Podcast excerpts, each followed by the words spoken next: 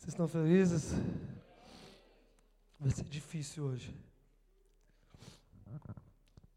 Abra sua Bíblia lá em Gênesis 3. Eu quero falar um pouco sobre paixão por Jesus. Gênesis 3.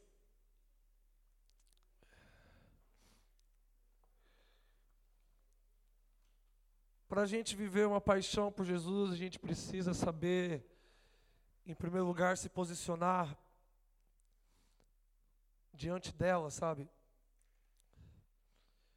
Paixão por Jesus não é sobre aquilo que nós fazemos, é sobre aquilo que Deus faz por nós. Quando nós começamos esses dias, Jesus tinha nos prometido que Ele nos tocaria com paixão, então Nisso se cumpre o versículo que nós os amamos porque Ele nos amou primeiro. Então nós precisamos saber como nos posicionar, porque senão nós vamos fazer coisas pensando que nós estamos vivendo paixão quando nós estamos apenas entregando sacrifícios tolos, ok? Mas Gênesis 3, Deus tinha criado o homem e a mulher e o homem e a mulher tinham pecado contra Deus. E qual que, que eu quero que vocês se lembrem daquilo que Deus tinha falado para eles. Se vocês comerem do fruto des, dessa árvore, o que aconteceria com eles? Ok? Certamente morrerás. Então eles pecaram e a gente vai ver quais foram as consequências, primeiro, internamente neles, para a gente encaminhar para aquilo que nós queremos, amém? Gênesis 3, versículo 8, diz assim: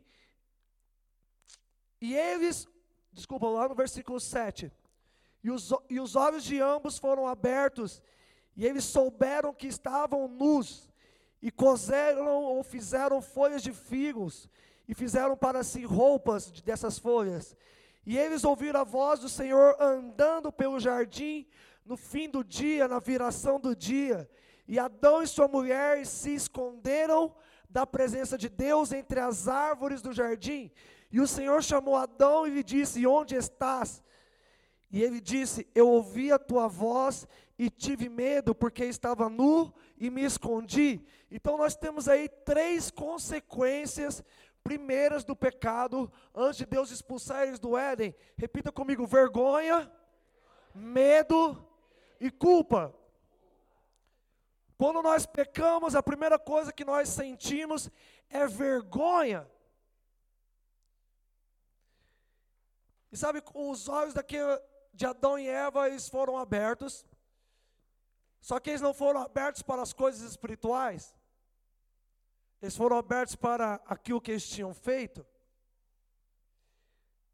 E o erro deles, sabe, não foi sim comer do fruto da árvore do bem e do mal, mas eles continuaram errando.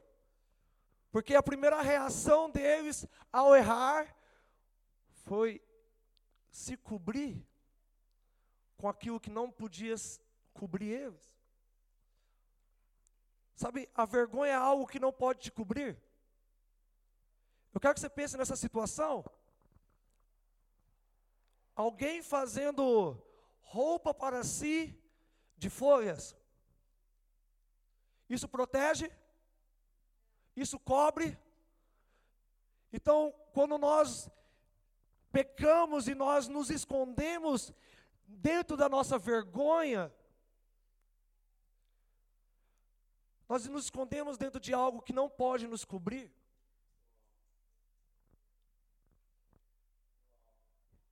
Não se cubra com a sua vergonha. A primeira saída para o Ser perdoado do pecado não era se esconder da vergonha, mas é andar para a luz. E eles fizeram o contrário, porque eles ouviram a voz de Deus andando no jardim, e o que, que eles fizeram? Tiveram medo e se esconderam. A Bíblia fala que o perfeito amor lança fora todo medo. Então, além deles terem pecado, eles não tinham a revelação de Deus. Porque a falta de revelação te faz te esconder, mas a revelação te faz se expor. Então, se eles tivessem revelação de quem Deus era, porque Deus é amor, se eles conhecessem Deus exatamente como Ele era, eles não teriam se escondido. Porque a revelação ela não, ela não te faz esconder. Revelação é revelação, ela revela algo, ela te expõe, ela é um apocalipse, ela é um mistério, ela tira daquilo que está oculto para fora e revela. Então, quando nós andamos em revelação, quando nós pecamos, o nosso pecado, ele expõe. Terceira coisa, eles se sentiram culpados, cara. E sabe, o sintoma que eles tinham, que eles se sentiam culpados é que eles estavam culpando um ao outro. O sinal da culpa que eles sentiam era a culpa interna, era porque eles exteriorizavam essa culpa que estava dentro no outro, foi ele, foi ela, não foi a serpente. A culpa te faz ser irresponsável. A culpa te afasta do arrependimento. Porque a primeira coisa que a culpa te faz fazer é: não fui eu. Eu não tenho nada a ver com isso. A culpa é da serpente, a culpa é de Eva, a culpa é de Adão. Não, a culpa é minha. Mas Deus é bom? Vamos lá. Certamente morrerás. Mas alguém morreu nessa história? Morreu? Vou te mostrar. Mas vocês estão pensando que a resposta é espiritualmente? Eu vou te mostrar que alguém, nesse caso, morreu fisicamente.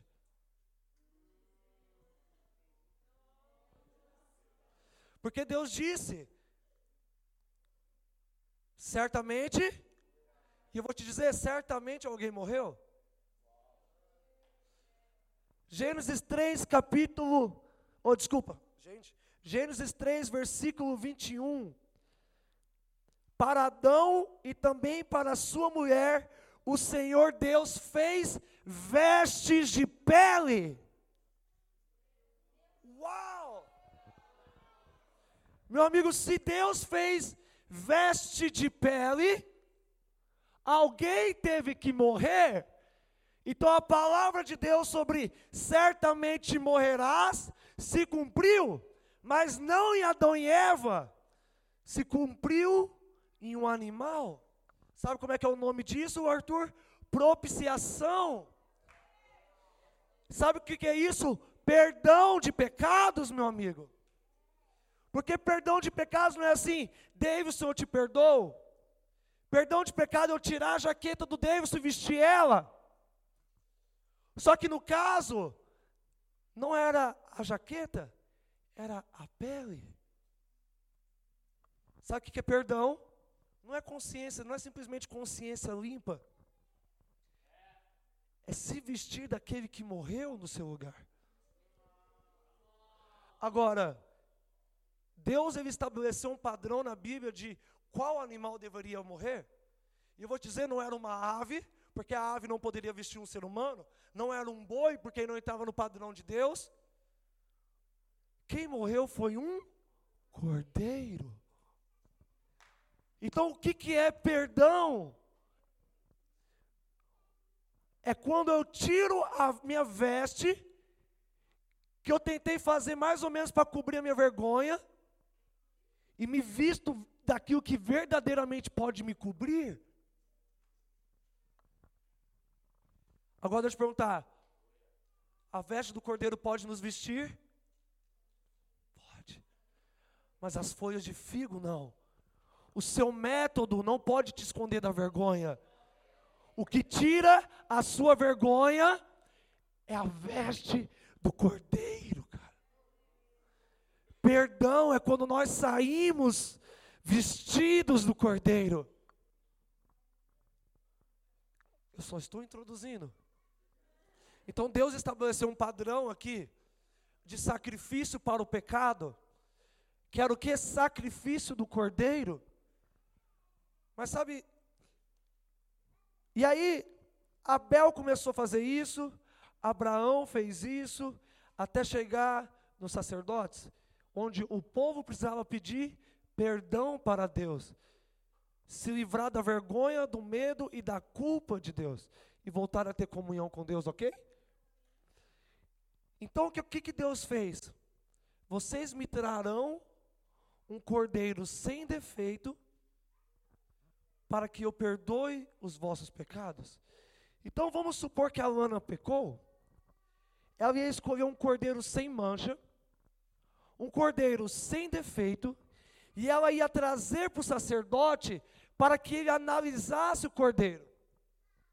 E se o sacerdote visse que o cordeiro era perfeito, a Lana era perdoada. Agora, sabe o que é interessante disso? Se a Lana pecou, o sacerdote não analisava a Lana.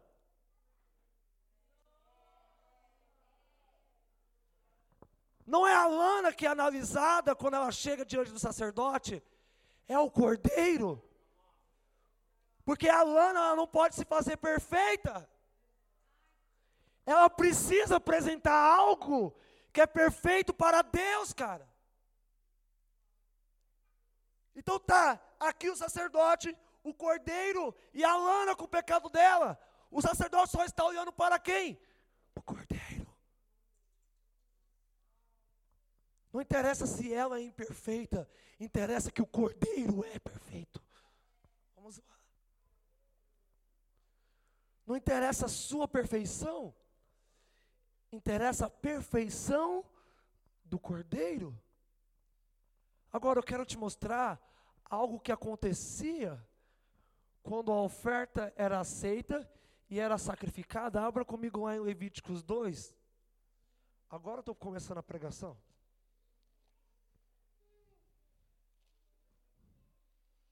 Deus estabeleceu um padrão para as ofertas, cara.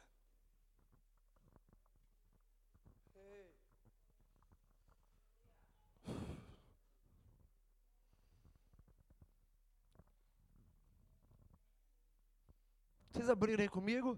Gênesis, Êxodo, Levítico 2, versículo 13.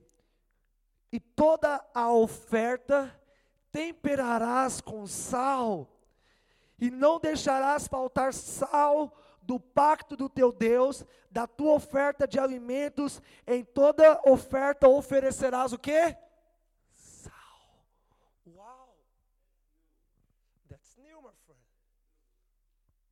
Eu quero te perguntar: para que serve o sal?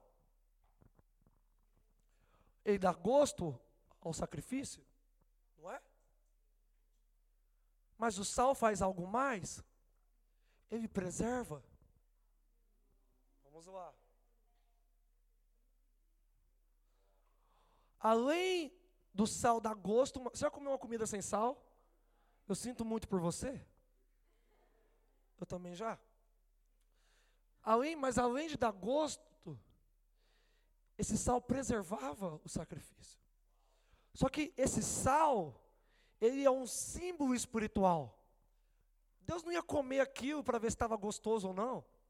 Isso era um símbolo de algo que estava acontecendo espiritualmente. Porque o sal é símbolo de duração, cara. O sal é símbolo de algo que não acaba. O sal é símbolo de algo que dura por muito tempo, cara.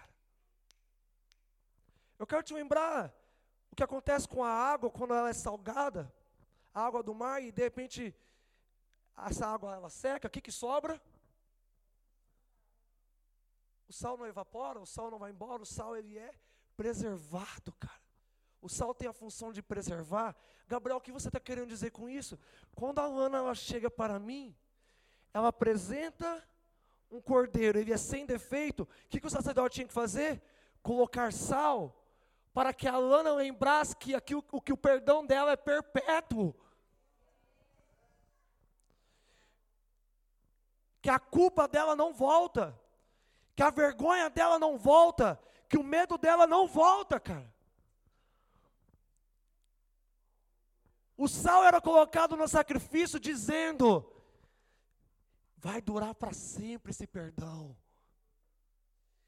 Então aqui Deus está fazendo uma aliança com as ofertas que o povo fazia para ele, com os sacrifícios que o povo fazia para ele. Vai fazer sentido, estou vendo um monte de interrogação. Onde ele vai chegar? Calma. Deus estava fazendo uma aliança com todos os sacrifícios, dizendo: os sacrifícios durarão para sempre. Vamos lá. Vocês estão aí?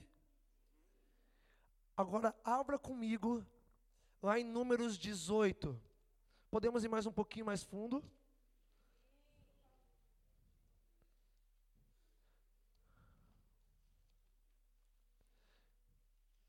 Gênesis, Êxodo e Números.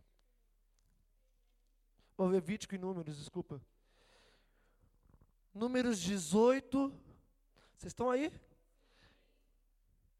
Quem achou diz amém. Aleluia. Então vamos ler. Números 18, versículo 19.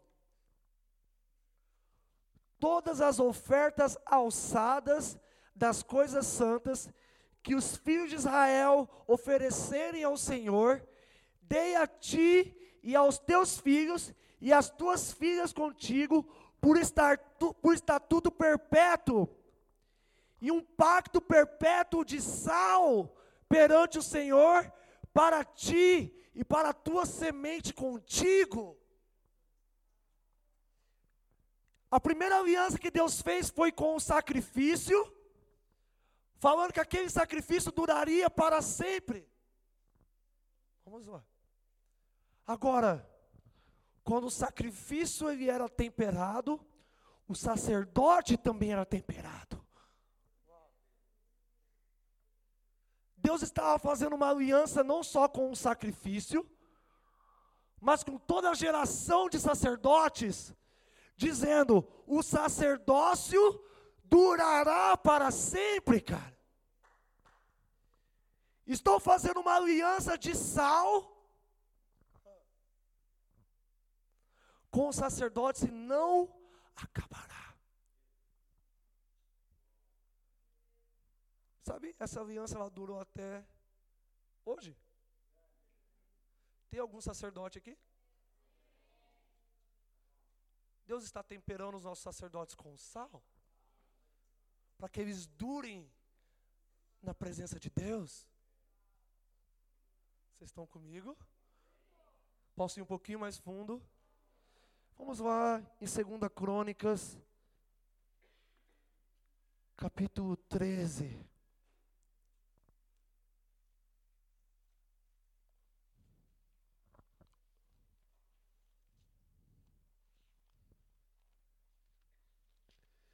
Depois de Segunda Reis, Primeira Crônicas, Segunda Crônicas, capítulo 13. Está fazendo sentido? Vocês estão me acompanhando?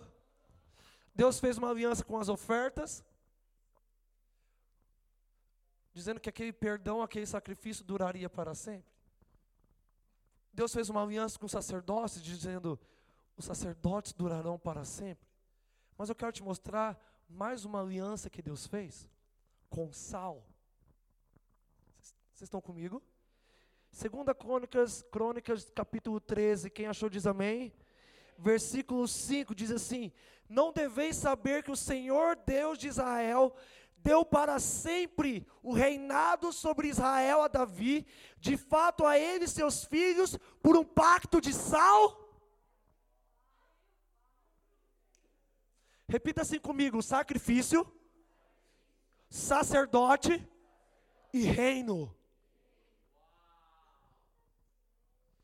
Deus fez uma aliança com o sacrifício do seu povo, vocês serão perdoados para sempre.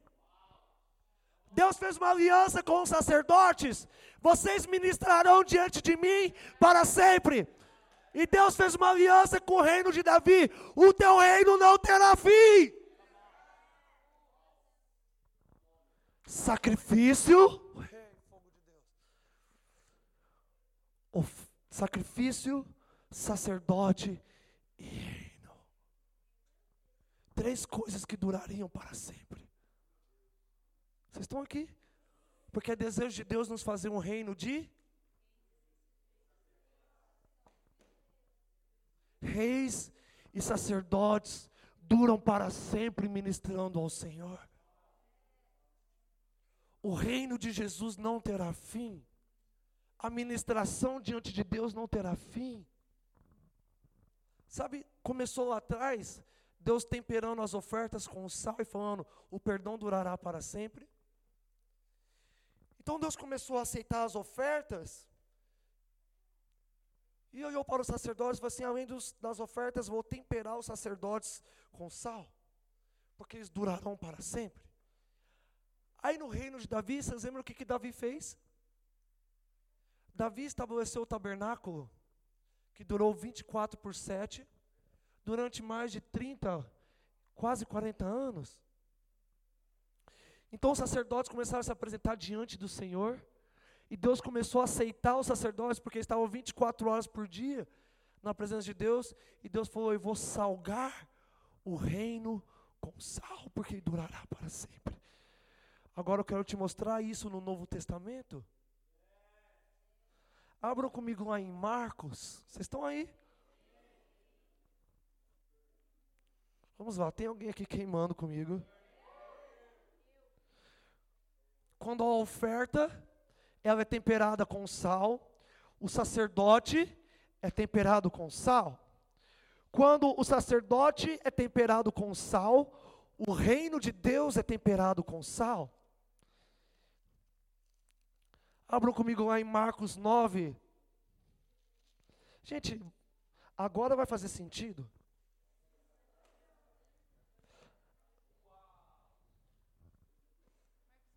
Marcos 9. Eu quero que todos leiam comigo. Vocês estão aí em Marcos 9? Quem achou diz amém. Versículo 49. Porque cada um será salgado com fogo. Cada um será salgado com fogo. E cada sacrifício será salgado com sal. Sal é bom, mas se o sal se tornar insípido, com que vocês vão temperar? Tende sal em vós mesmos e paz uns com os outros. Meu amigo, vamos aí. Agora eu quero recapitular tudo que eu falei até agora, trocando a palavra sal por fogo. Meu amigo, fogo é paixão por Deus. O fogo que é em nós é, é paixão por Jesus. Todo homem que quiser perdão de Deus terá que oferecer os seus sacrifícios com paixão por Jesus. Hey. Todo sacerdote ministrará diante do Senhor com paixão. O reino de Deus será salgado com o fogo de Deus e com paixão por Jesus, meu amigo. Ofertas ministradas com paixão. Sacerdócio ao Senhor ministrados com paixão. O reino de Deus vivido com paixão por Jesus. Meu amigo, Deus está nos temperando com fogo. Deus está nos salgando com fogo. Porque Deus não aceitará ofertas sem sabor. Deus não, não aceitará ofertas sem paixão.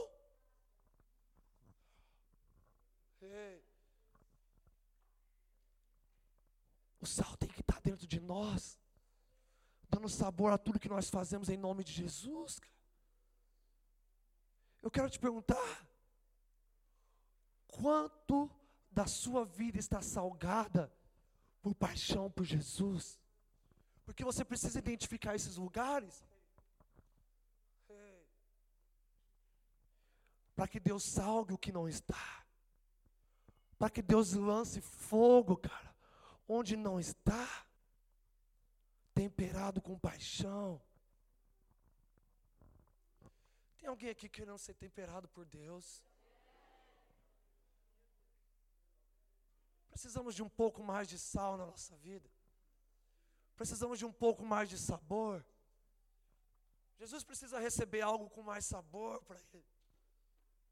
Jesus precisa receber para ele mesmo algo com paixão para ele mesmo. Precisamos fazer uma aliança de sal com o Senhor. Precisamos fazer uma aliança de paixão com o Senhor. Porque sabe, não é a minha vergonha que me livra do pecado. Não é as roupas que eu faço para mim mesmo que me livra do pecado. Não é o medo que me livra do pecado. Paixão por Jesus. Você ser temperado com algo para que você não tenha medo. Você ser temperado com o fogo de Deus para que você não viva com medo e se apresente diante do Senhor com paixão. Abra comigo lá em Mateus 5.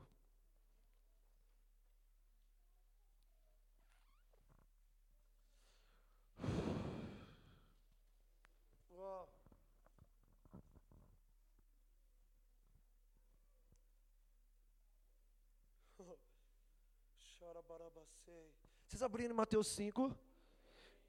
Mateus 5 diz assim, lá no versículo 13: Vós sois o sal da terra.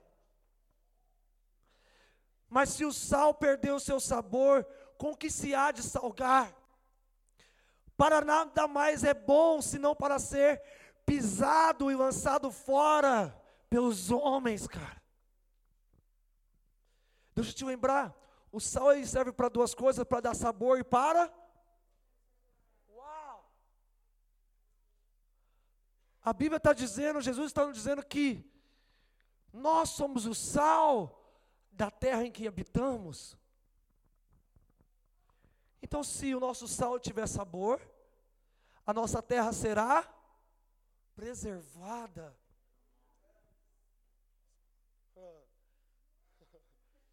Uau! Se o nosso sal tiver sabor, a nossa terra será preservada diante de Deus, cara.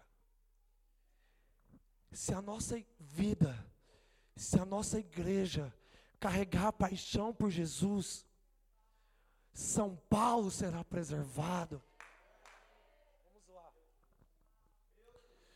O que ilumina São Paulo não são obras. O que preserva São Paulo não são obras. O que preserva São Paulo, a casa, o lugar onde nós vivemos é paixão por Jesus, cara.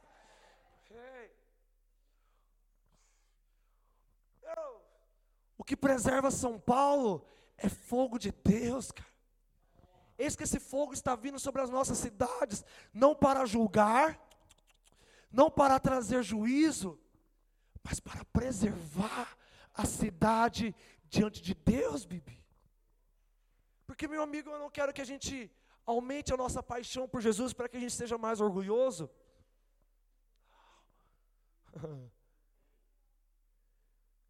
Eu quero que a nossa paixão comece a salvar pessoas. Pessoas sendo salvas pelo amor que nós temos por Deus.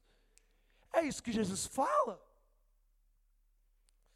Se, se vocês amarem uns aos outros, o mundo saberá que eu fui enviado. Precisamos transformar o nosso amor em paixão.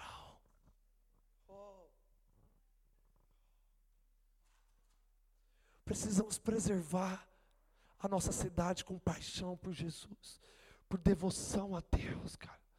Jerusalém sempre será lembrada como a cidade de Deus, porque havia um homem que se apaixonou por Deus, cara. E ele não só se apaixonou por Deus, ele chamou os sacerdotes para se apaixonarem por Deus. E quando os sacerdotes começaram a se apaixonar por Deus, todo o povo estava diante de Deus, cara. Vocês estão aqui? Porque a Bíblia fala que todos nós passaremos pelo fogo. E aquilo que for preservado no fogo permanecerá para a vida eterna. Vamos lá. Algumas obras, Arthur, são de, de madeira. Algumas, algumas obras, Felipe, são de palha. Algumas obras são de feno, Will. Mas algumas obras são de ouro. E o ouro, ele é algo que é preservado quando o fogo passa. Nós estamos clamando a Deus por paixão por Jesus. Mas quando Deus derramar fogo sobre nós, o que é que será preservado?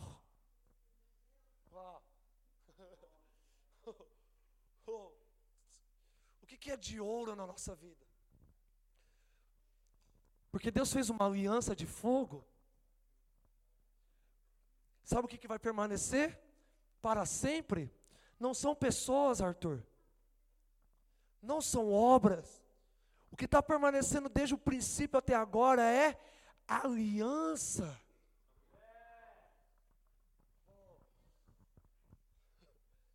Aliança, cara. Aliança é algo que permanece, mesmo que homens morram. Qual é a obra que você está construindo diante de Deus? É uma grande igreja? São sinais e maravilhas? Ou é relacionamento?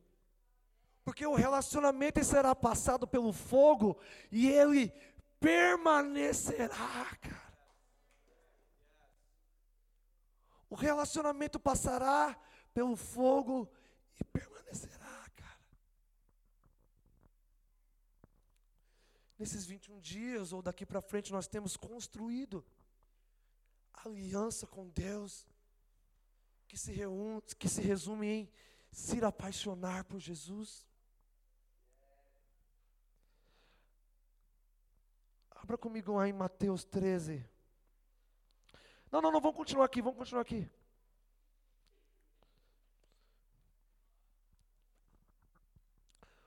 Versículo 14: Vós sois a luz do mundo. Eu quero te lembrar que a luz nessa época aqui não era um celular com lanterninha, mas era fogo. Vós sois a luz do mundo, para nada mais. Oh, desculpa, meu Deus. Vós sois a luz do mundo, não se pode esconder o quê? Firmada sobre o monte. Eu quero te lembrar como é que Deus firmou uma, uma aliança com Davi. Jerusalém estava no alto de um monte. E Deus firmou uma aliança com Davi num reino que o adorava sem cessar. Vocês lembram quando Deus mudou de Sinai para Sião e fez de Sião a sua habitação? Precisamos construir as nossas cidades sobre o monte do relacionamento. Não podemos construir as nossas cidades pelo monte da obra social. Não podemos construir a nossa cidade pelo, pelo monte das, nossas, das obras de mãos humanas. Nós precisamos firmar cidades pelo monte do conhecimento de Deus, pelo monte do relacionamento com Deus, cara. Sabe? Agora sim, abra comigo lá em Mateus 11.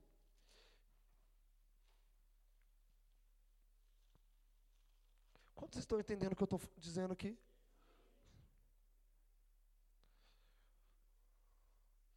Sabe, eu quero te dizer algo: Deus se apaixona pela nossa cidade à medida que nós nos apaixonamos por ela. Porque quantos sacerdotes nós temos aqui?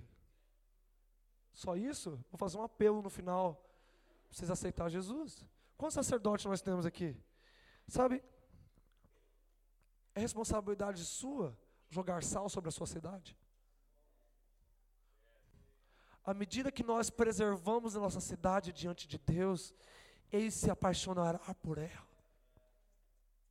Deus está procurando nas cidades onde nós estamos uma noiva, cara, que está apaixonada por Jesus. Olha isso. Mateus 11,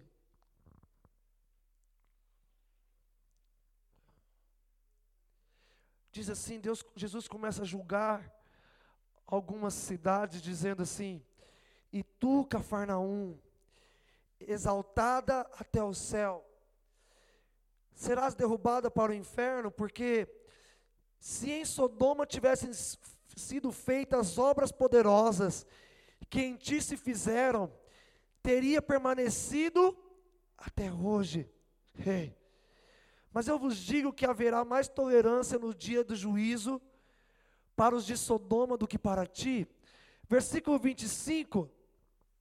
Naquele momento Jesus respondeu e disse: Graças te dou ao Pai, Senhor do céu e da terra, porque tu ocultaste as coisas aos sábios e prudentes e as revelaste às criancinhas.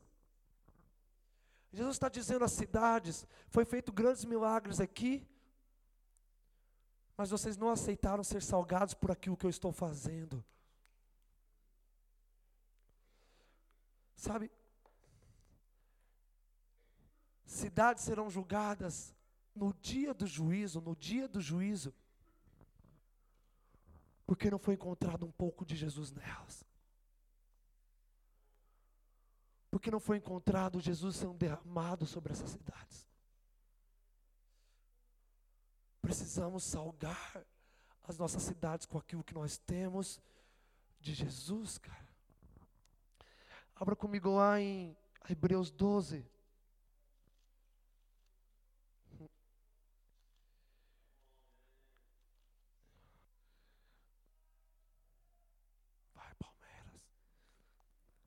Hebreus 12, versículo 24. Vocês estão aqui? Você sabe que lá no versículo 22 diz, lá no versículo 22 diz, chegaste ao monte. Vamos ler daí, que a gente gosta. Mas chegaste ao monte Sião, a cidade do Deus vivo, e a Jerusalém celestial, e a uma companhia incontáveis de e vocês chegaram à igreja dos que estão inscritos no céu, e a Deus, o juiz de todos, e aos espíritos dos homens justos aperfeiçoados. E vocês chegaram a Jesus, a mediador de um novo pacto, e ao sangue da aspersão, que fala algo mais violento que o sangue de Abel. Versículo 25: Vede que não rejeiteis ao que fala, porque se aqueles que rejeitaram o que na terra lhes falavam, não escaparão, lembra o que aconteceu com Cafarnaum? Eles não escaparão porque foi rejeitado aquilo que estava sendo falado e aquilo que estava sendo feito. Muito menos nós escaparemos se nos desviamos daquele que nos fala lá de cima nos céus. Versículo 26 a voz do, do qual moveu a terra, mas agora prometeu, dizendo: Ainda uma vez mais abalarei, não apenas a terra, mas também o céu. E esta palavra, ainda uma vez mais, significa a remoção de coisas removíveis, como as coisas que não são criadas, para que as coisas que são irremovíveis permaneçam. Portanto, tendo recebido um reino que não pode ser removido, que é inabalável, retenhamos a graça pela qual podemos servir a Deus de forma aceitável, com reverência e temor divino, porque o nosso Deus é fogo consumidor. Estamos debaixo de uma nova aliança, cara. que foi aspergida com sangue, que fala mais forte que Abel. Mas se rejeitarmos o sacrifício, se rejeitarmos o perdão, não teremos parte com isso. Mas para nós que aceitamos, receberemos de Deus, nós recebemos de Deus um reino inabalável. Eu quero te dizer algo. Quando Jesus aí foi aceito, o seu sacrifício foi aceito, ele foi temperado com sal. E o seu sacrifício dura para sempre. O seu sangue dura para sempre. O seu sangue e o seu perdão está falando para nós até hoje algo. Mas não, nós não podemos rejeitar o perdão de Deus. Porque aquilo que foi estabelecido com o sacrifício de Jesus, repita comigo: sacrifício, foi estabelecido com o sacerdote Jesus. Sacrifício e sacerdote. O sacrifício de Jesus é irremovível, é inabalável. O sacerdócio de Jesus durará para sempre. Deus salgou o sacrifício de Jesus com sal. Deus salgou o sacerdócio de Jesus com sal. E Deus está salgando o reino que Deus nos deu com sal. Porque esse reino é inabalável, cara. Eu quero te mostrar isso lá em Apocalipse 1. Vocês estão aqui comigo? Está fazendo sentido?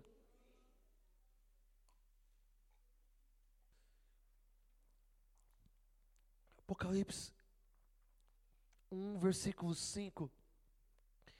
Jesus Cristo, que é a fiel testemunha e o primogênito dos mortos e o príncipe dos reis da terra, a Ele que nos amou e nos lavou de nossos pecados em seu próprio sangue, e nos fez o que?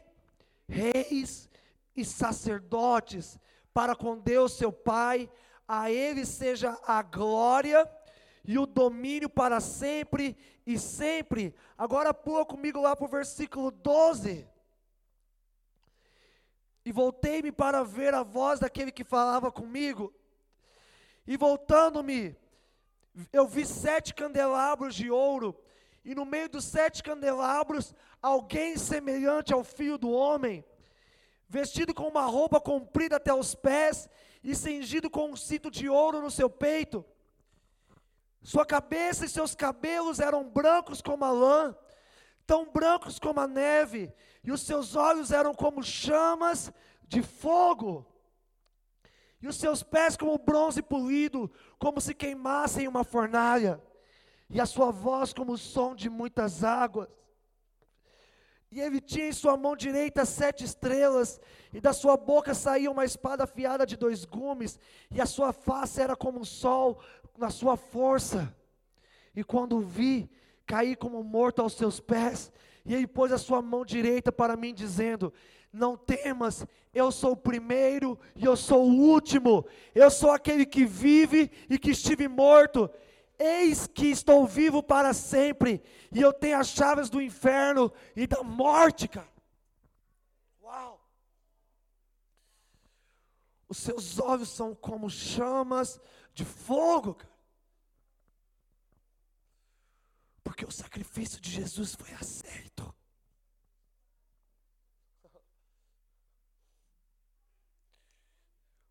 Quando esse sacrifício ele subiu ao céu, com um aroma suave ao Senhor. Jesus foi incendiado com fogo, cara. Sabe? Jesus diz que os nossos olhos são o espelho da nossa alma. Se o seu corpo ele for, se os seus olhos forem bons, todo o seu corpo será luminoso. Te dizer, os olhos de Jesus são bons. Os olhos de Jesus são bons. Porque todo o seu corpo é luminoso. Quando nós vemos os olhos como chamas de fogo de Jesus, nós estamos olhando para alguém que foi aceito por Deus. Sabe, a nossa paixão por Jesus deve resumir em quem Ele é. Em quem Ele é em Deus, daquilo que Ele fez por nós, e naquilo que Jesus fez pelo mundo.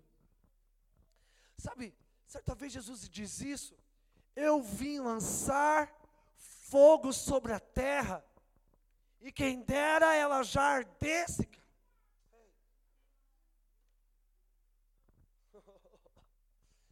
Eu vim lançar fogo sobre a terra, e quem dera ela já tivesse ardendo. Sabe, meu amigo, o sacrifício de Jesus está aqui para cobrir toda a terra. O sacrifício de Jesus está aqui para cobrir todos os homens. Todos os homens que receberem o sacrifício de Jesus serão tocados com paixão por Jesus. Eis o Cordeiro de Deus que tira o pecado do mundo. Sabe, meu amigo, nós amamos e nós temos paixão pelo mesmo Cordeiro.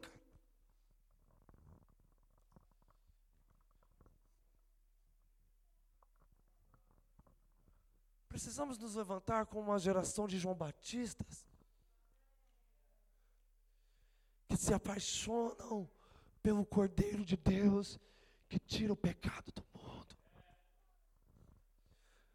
Precisamos, cara, que a nossa paixão por Jesus prepare um caminho para Jesus nas nossas cidades.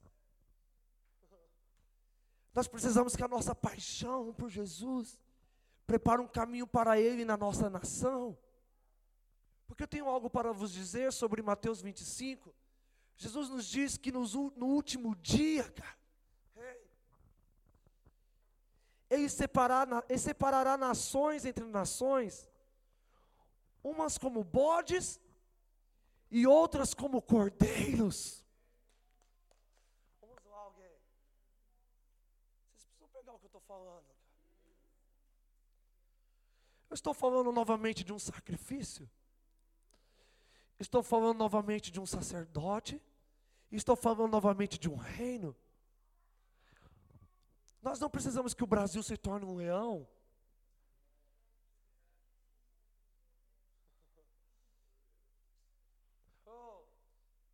Precisamos que o Brasil se torne um cordeiro, cara. Que seja aceito por Deus. E Deus o aceite com fogo. Deus não precisa que um leão vá para as outras nações. Deus está esperando que o Brasil se torne um cordeiro se tornando como, como um sacrifício de Jesus. Deus está vindo para separar as ovelhas e dos bodes. E eu vou te dizer, eu me apaixonei por São Paulo. Eu me apaixonei pelo Brasil, cara. A noiva brasileira se apaixonou pelo Brasil. E mediante a paixão da noiva, cara, o Brasil se tornará uma ovelha para Deus. O Brasil se tornará uma ovelha para Deus. E Deus fará uma aliança com o Brasil, cara. Que durará entre os milênios. Porque havia, cara, havia uma noiva que dentro dela tinha reis e sacerdotes, salgando a nossa terra com paixão por Jesus e justiça de Deus, cara. Porque essas são as vestes da noiva, os atos de justiça. Vamos lá. Precisamos vestir o Brasil, cara com as vestes do cordeiro. É impossível vestir uma nação com as vestes do leão. Lembra, lembra, lembra, lembra? Lá do começo? Vamos lá. Lembra lá do começo? Alguém teve que morrer, cara, para que Adão fosse vestido com a pele do cordeiro?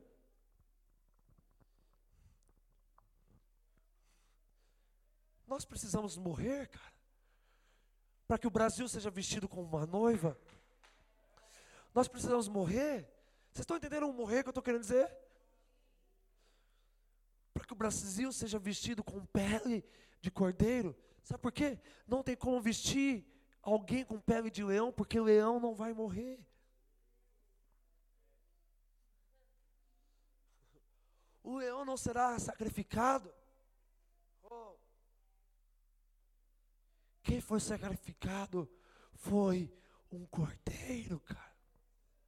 E precisamos vestir as nossas cidades,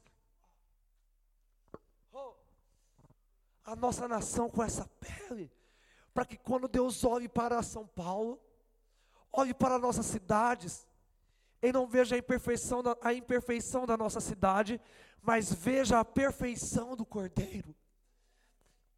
Precisamos vestir o Brasil com pele de cordeiro para que Deus não veja a imperfeição do Brasil, mas Deus veja a perfeição do Cordeiro.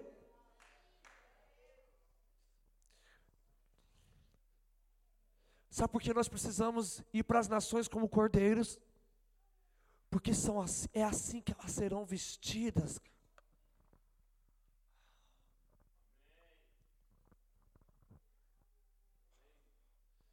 Estão aqui? Feche os seus olhos.